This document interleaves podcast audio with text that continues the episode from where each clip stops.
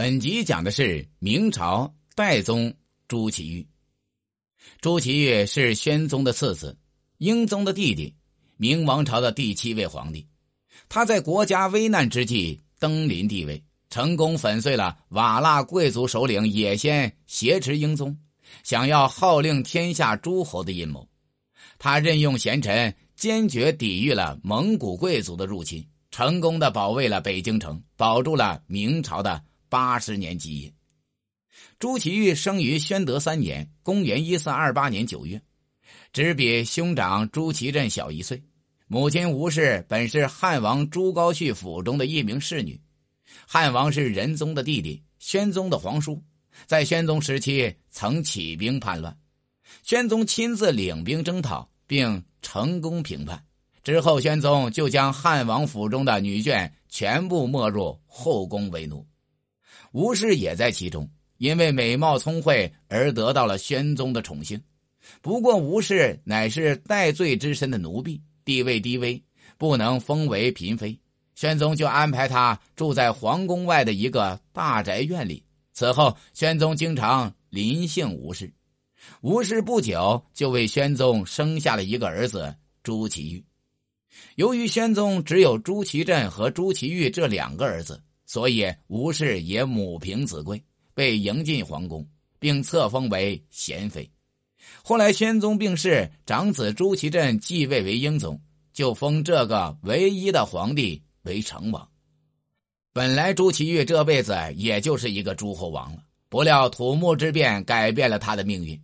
正统十四年（公元一四四九年八月），亲征瓦剌的英宗在土木堡被俘，朝廷震惊。为了稳定局势，英宗的母亲孙太后和大臣于谦等人立即册立英宗两岁的长子朱见深为太子，并请唯一的皇帝成王朱祁钰监国理政。瓦剌首领也先打算用英宗来要挟明朝廷，明朝文武官员就干脆集体奏请孙太后拥立成王朱祁钰为帝，以弱化英宗在也先手中的作用。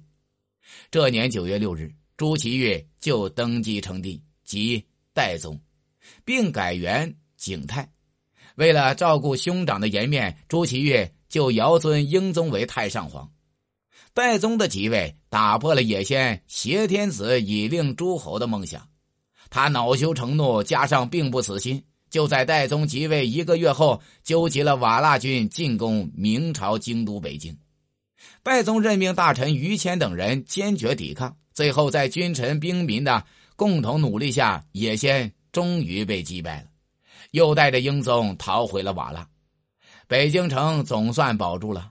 拜宗的威信也大增，他又将朝中原宦官王振的党羽肃清，整顿朝纲，稳固了皇权。后来瓦剌内部发生了分裂，可汗脱脱不花与也先不和。也先无奈，只好主动与明朝议和，并表示要送归英宗。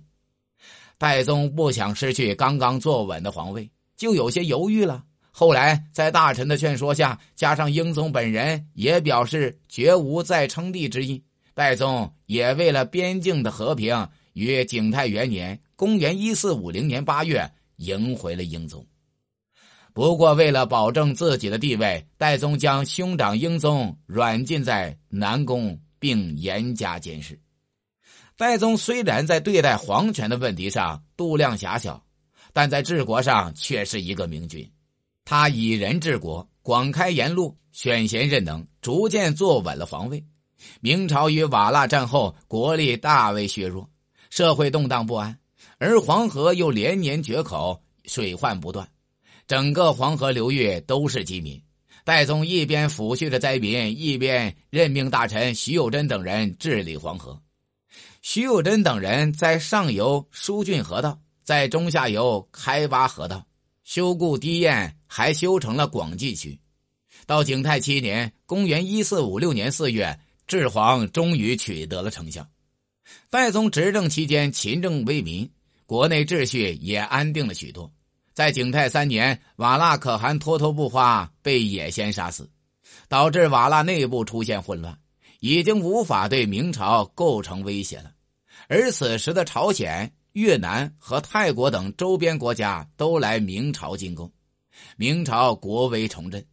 戴宗见自己治国有成，就在这一年趁机废了英宗的长子太子朱见深，改立自己的儿子朱见济为太子。谁知才过了一年，朱见济就病死了。戴宗就这么一个儿子，为此深受打击。不过他又不想传立给兄长的儿子。想着自己还年轻，以后还会有儿子的，就将再立太子的事拖延了下来。戴宗虽然对兄长气量小，但还算仁慈，没有为了皇权而赶尽杀绝，这样就给英宗留下了东山再起的机会。景泰八年（公元一四五七年正月），戴宗突然重病，卧床不起。徐有贞、石亨等大臣就联合宦官曹吉祥等人，重新拥立英宗登上了帝位。这场宫廷政变史称夺门之变。英宗复辟后，就废戴宗为成王，并改元天顺。